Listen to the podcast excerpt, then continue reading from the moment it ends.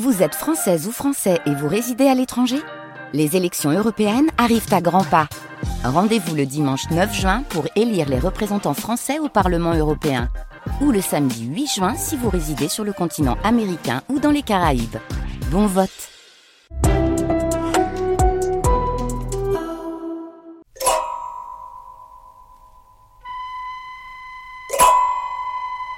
Les nuits de France Culture.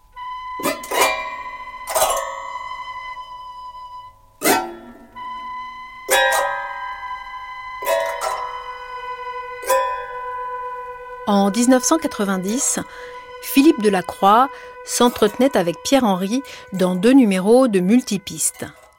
Après avoir, dans le premier volet, rappelé sa formation musicale et la dizaine d'années durant lesquelles il avait travaillé avec Pierre Schaeffer à faire exister la musique concrète, dans le second que nous allons entendre, le compositeur survolait ce qu'avait été son travail depuis les années 70.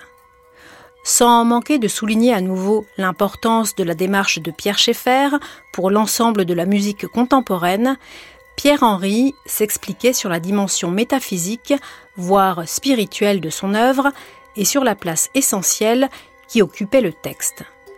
Que ses compositions aient été associées aux quatre évangiles, à l'Apocalypse de Jean ou encore à des textes de Victor Hugo et Roger Caillois. Au cours de cette émission, qui faisait entendre plusieurs extraits de ses compositions, propriétaire du studio où il travaillait, Pierre-Henry en expliquait l'agencement technique et le mode de fonctionnement, en rappelant au passage comment l'ancien directeur de la musique et de la danse, Maurice Fleuret, et aussi Jack Lang, avaient contribué à sauver son outil de travail quand il traversait des difficultés économiques. À un entretien avec Pierre-Henry, qui permettait aux auditeurs les moins au fait des choses de la musique contemporaine de découvrir que son œuvre foisonnante ne se résumait pas au véritable tube qu'avait été sa messe pour le temps présent de 1967. Multipiste, Pierre-Henri, seconde partie, diffusée le 29 septembre 1990 sur France Culture. Multi, multi, multi, multi, multipiste. Bonsoir, c'est la 135e édition de Multipiste, suite et fin ce soir de notre rencontre avec Pierre-Henri.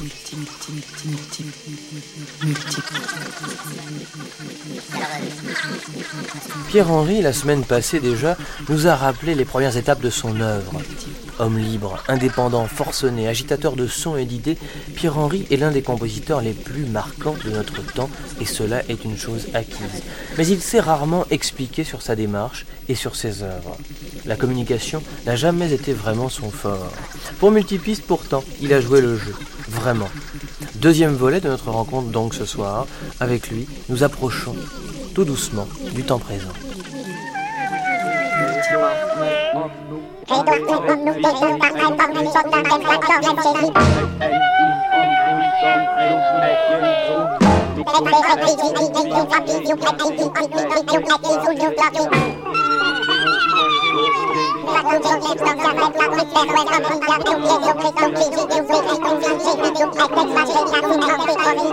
Để không bỏ lỡ những video hấp dẫn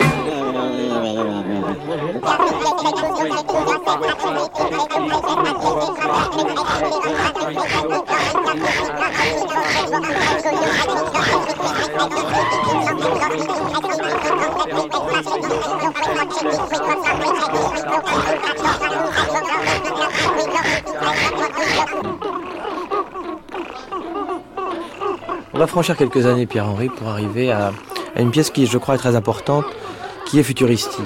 C'est, dans une analyse euh, sommaire, l'hommage du musicien que vous êtes aux sources de la musique concrète qui peuvent être le, qui peut être cette source, le bruitisme, et un grand hommage à Russolo, par exemple.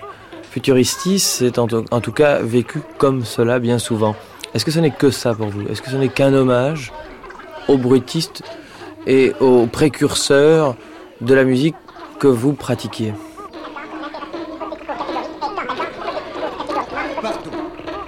C'est ça qui était bien dans Futuristi, c'était les sons. Moi, c'est un travail sur les sons, un travail sur euh, qui correspondait à une, euh, une vaste campagne de prise de son, prise de son avec des chaudrons, avec des pavillons, avec du, du cuivre, avec euh, des baignoires, avec toutes sortes de choses. Je crois que Futuristi est l'œuvre la plus riche en sources sonores. Et bien entendu, les bruiteurs, euh, les, futuristes italiens m'intéressaient beaucoup plus euh, pour leur peinture, que j'aime énormément.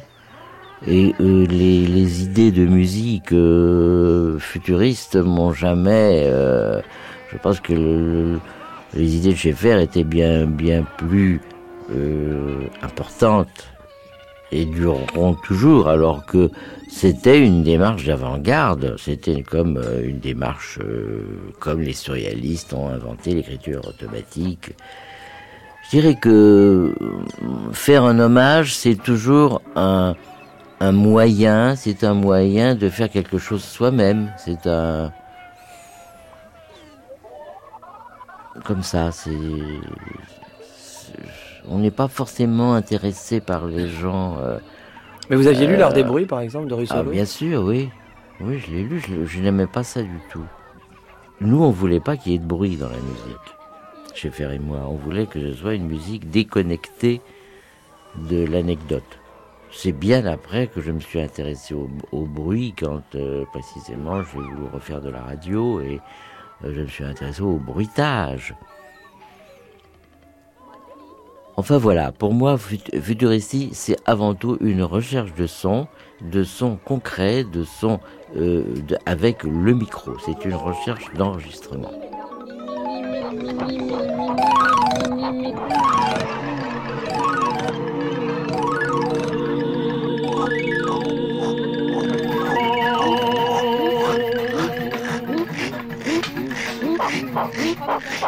Eurydike. Eurydike. Eurydike.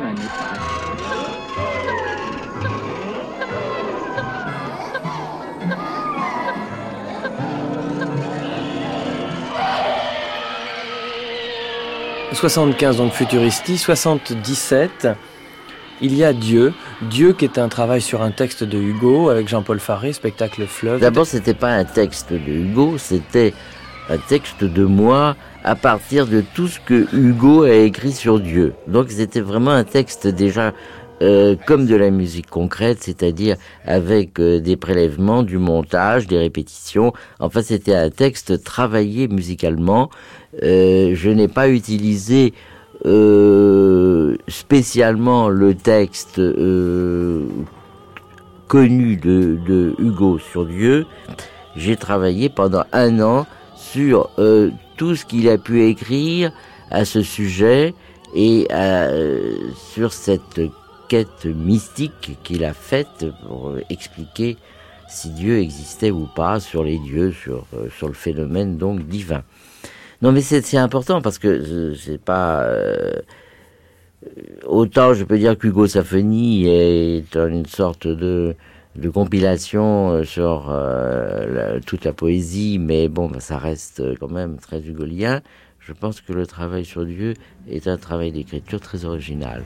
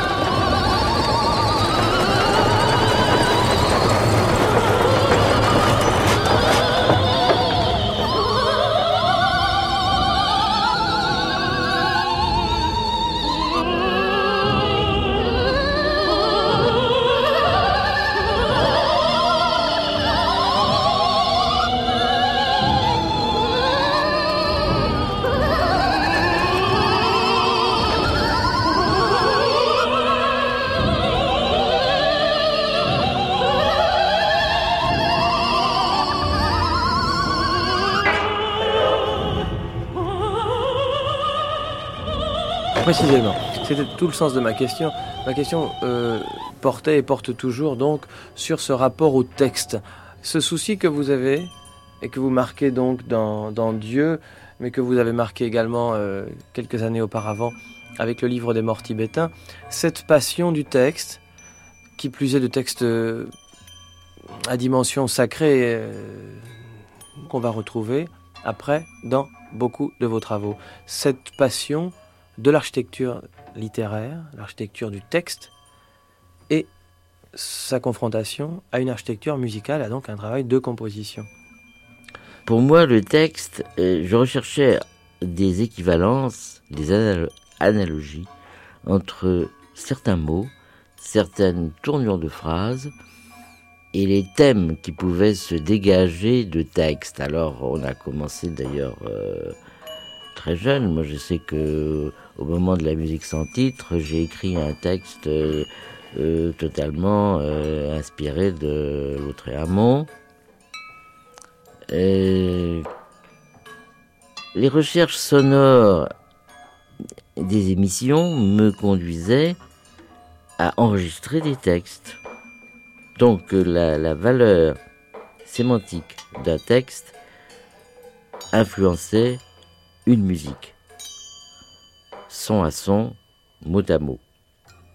En ce qui concerne le livre des morts, c'était plutôt une, euh, une armature euh, mystique, enfin spirituelle plutôt que mystique et, et même plutôt métaphysique que, que spirituelle sur euh, la mort, sa préparation, la mort et son, et son avenir, si on peut dire. Mais j'ai commencé véritablement à structurer les textes à partir de Dieu. Mais pour cela, il me fallait un comédien. Euh, je crois que c'était un peu un point de départ vers une forme de théâtre non musical, de théâtre sonore, où le texte, l'image du comédien le disant et la synchronisation avec une musique. Si, peut-être qu'on a commencé avec La Reine Verte, avec a- Là, il y avait un texte et une musique pendant tout le temps, et il y avait une grande comédienne qui est, qui est, qui est, la grande comédienne qui Maria Casares, euh, tous les soirs, euh, euh, interprétait donc euh, un texte qui était de Béjart. J'aurais préféré qu'il soit de moi. Et ensuite, non mais c'est vrai parce que en même temps, en même temps que l'on fait son texte, on fait sa musique. C'est très intéressant finalement. Et euh, Wagner l'a fait aussi, je crois. Enfin, voilà. Alors donc le texte est pour le moment euh, le meilleur moteur, la meilleure euh, locomotive. Ça m'entraîne. Ça m'entraîne.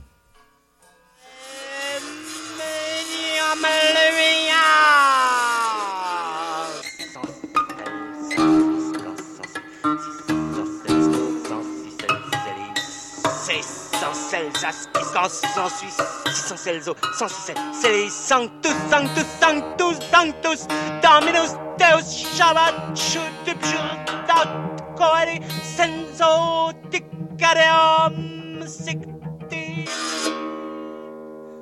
Aracraz.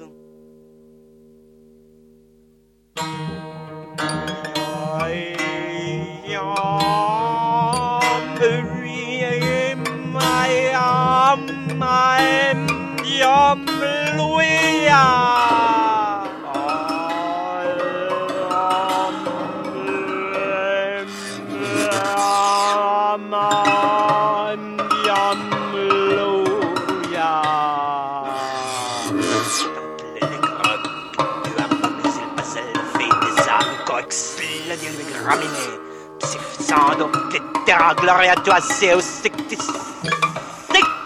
Loïc Radium, Loil, Dam, Framisch, Victi, Sikti, Sik, Leleib, Tomari, Roil, ne, ne, ne, Leluja, Ter, Tip, Tik, Ekraloia, Dameschek, Loklo, Eikli, Sikti, Sik,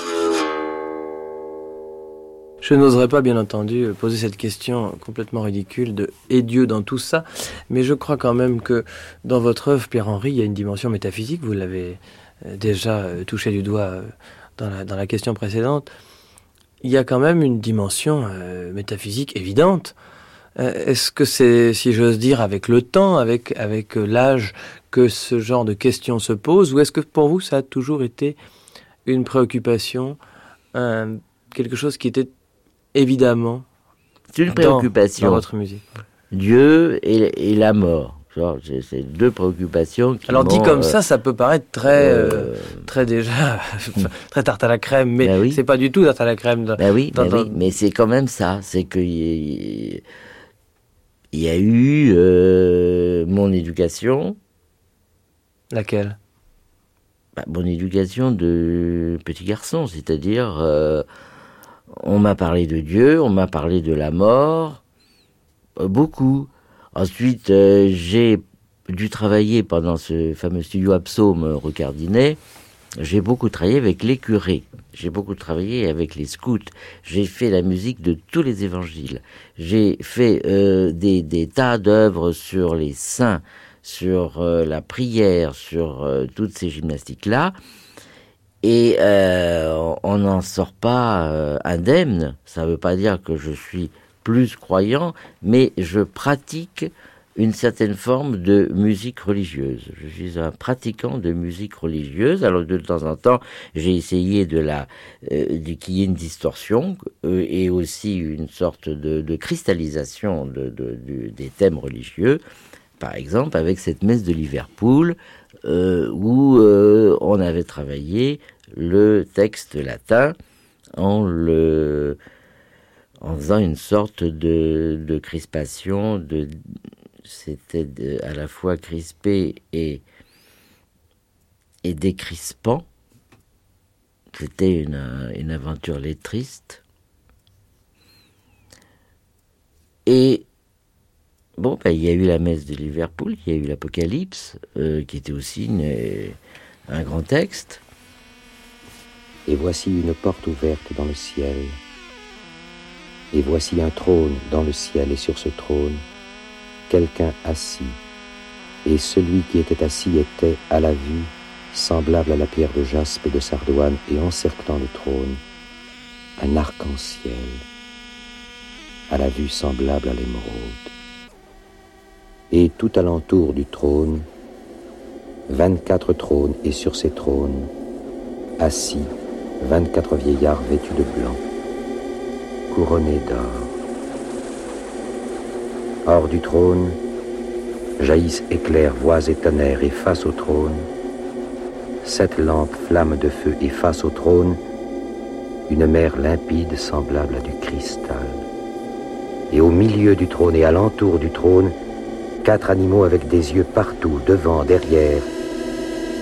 Le premier est comme un lion, le second comme un jeune taureau, le troisième a comme un visage d'homme, le quatrième est comme en plein vol l'aigle. Ces quatre animaux ont six ailes chacun et des yeux partout, alentour, au-dedans, et sans prendre repos ni de jour ni de nuit, ils disent et redisent Saint, Saint, Saint le Seigneur Dieu, le Tout-Puissant celui qui était, qui est et qui vient. Alors les 24 vieillards s'inclinent jusqu'à terre devant celui qui vit dans les siècles des siècles et jettent leur couronne au pied du trône, disant À toi, notre Seigneur et notre Dieu, reviennent gloire, honneur et puissance.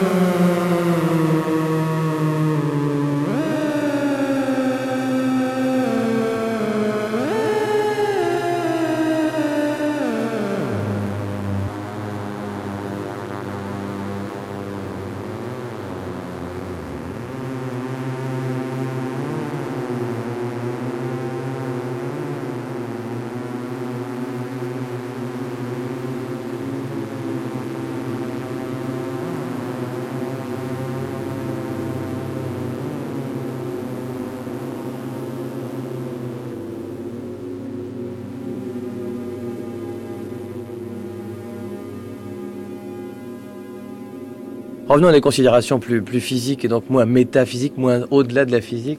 Parlons Euh, des, des appareils alors. Parlons des appareils. Les fameux Euh, appareils. voilà, qui peuvent être d'ailleurs des vecteurs pour une démarche métaphysique, mais ça, euh, vous direz si c'est le cas ou pas. 82 sont... ré- Alors, on est donc dans les années 80, la technologie est arrivée partout. Euh, L'État français vous fait, par l'intermédiaire de Maurice Fleuret, Euh, euh, Ce qui s'est passé, c'est que cette maison, qui était euh, le troisième studio, il y a eu euh, donc la rue Cardinet, boulevard Saint-Germain, euh, où j'ai fait l'Apocalypse.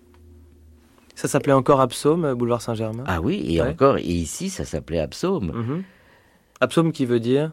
Application de procédés sonores en musique électronique ou électroacoustique. voilà, c'était un studio euh, qui était une société, une SARL, et qui avait pour mission de vivre et de subsister avec ses propres produits, c'est-à-dire avec des droits d'auteur, avec des travaux à façon et avec des ventes. Donc on avait des clients. Et puis petit à petit, les clients euh, ont, changé de fournisseur. Et un beau jour, j'ai pensé qu'on ne pourrait pas continuer à faire comme cela. Et j'ai eu une période extrêmement euh, déprimée et découragée. Et c'est à ce moment-là que, euh, par chance, Maurice Fleuret, qui m'avait suivi depuis, euh, depuis le début, et d'ailleurs, on a pu entendre là dans les, dans les quatre émissions qu'a fait Nicolas Vérin pour la Cousmatec, et on a pu entendre un certain nombre de textes de Maurice Fleuret, Maurice Fleuret a toujours été là. Euh, il a, ses, écrits ont jalonné euh, un peu toutes mes créations euh, depuis les années 60 je pense qu'il a ressenti une sorte de, désespoir que ce studio allait sombrer. Et euh, grâce à lui, grâce euh, aussi à Jacques Lang et à, et à Mauroy, euh, on a dit bon bah il faut aider Pierre-Henri pour qu'il puisse continuer son œuvre, pour assurer la pérennité de son œuvre et pour assurer ses, futures créations et diffusions. Et on a donc modifié un peu l'installation, on a gardé beaucoup de choses du passé. Ces enceintes-là, je... Oui, alors ce qu'il faut dire, c'est que donc, nous sommes enceintes dans le studio de. Oui, Pour ceux qui Et nous après écoutent. la suite, alors on, on est dans le, le studio Sonré. Voilà, Pierre-Henri, on est Euh, donc chez vous, dans votre studio Sonré, qui est un studio, euh, il faut bien le dire, superbement équipé. Oui, mais a- spécifique. Il est équipé euh, pour ma démarche. Euh, je vois mal. euh, de temps en temps, il y a, euh, on vient travailler, d'autres viennent travailler ici, mais quand même, je vois mal. C'est pas un studio informatisé. C'est même pas un studio, je dirais, euh, strictement analogique. C'est un studio qui me permet de continuer mon œuvre ou de rajeunir euh, euh, l'œuvre du passé. Il faut savoir que dans cette pièce, il y a maintenir. 11 magnétophones, par exemple. 11 magnétophones pour Pierre-Henri, ça paraît finalement assez normal. Ça fait beaucoup pour un studio, un studio habituel. C'est en fait tout à fait normal pour vous. Oui, parce que je pratique beaucoup la polyphonie. Mais les micro-polyphonies, pas la polyphonie qui continue. Euh, un son est fait de multiples sons, euh, bien sûr. Et là, nous arrivons à des moyens donc de mélange qui correspondent à mon discours, c'est-à-dire qui est quand même lié au montage et lié à, à l'écoute. Donc, ce n'est pas de la musique euh, euh, conceptuelle, une fois pour toutes. C'est pour cela que les multipistes, je les, utilise peu. Et, mais j'ai besoin que le produit fini soit absolument excellent. Et c'est un peu pour cela que euh, maintenant j'ai des magnétophones euh, num- numériques euh, professionnels. Ce studio Sonré, pour vous, c'était un nouveau, une nouvelle étape Est-ce que c'était un, coup de fouet pour une nouvelle approche du son dans les années 80 et donc maintenant en 90 Bien sûr, j'ai trouvé euh, des magnétophones qui me faisait entendre ce que je n'avais pas encore entendu dans certains vieux sons. Et donc ces vieux sons, j'ai pu les faire euh, renaître, les faire revivre, et ne serait-ce que pour me donner des idées. Je ne veux pas dire que j'utilise que des vieux sons, mais il est certain que les structures d'autrefois euh, sont toujours valables et que les écritures pratiquées à, partir des, enregistrements, je parle bien d'écriture, bon, bah, ces écritures, on a besoin de les de se les remettre en mémoire et de, et de les relire.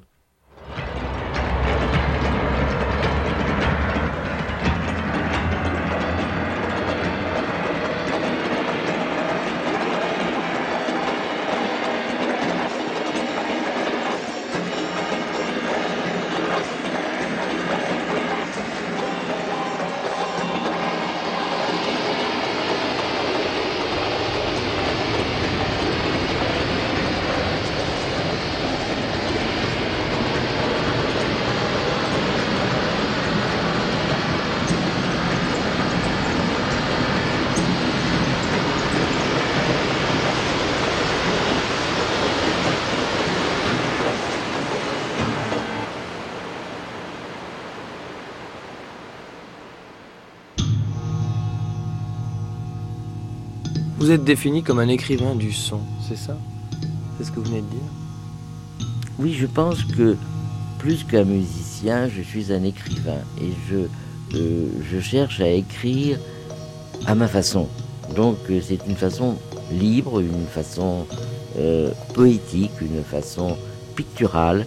Et je suis, je ne veux pas dire un peintre du son parce que je trouve ça un peu bête et un peu vague, un peu court. la peinture, c'est c'est un peu une brièveté que moi j'aime associer, associer, euh, juxtaposer. Donc euh, mot après mot, son après son. Et pour revenir à ce terme d'écrivain, comme il me fallait euh, d'autres compositeurs pour me faire découvrir la musique, maintenant il me faut des écrivains pour me faire découvrir mes œuvres futures.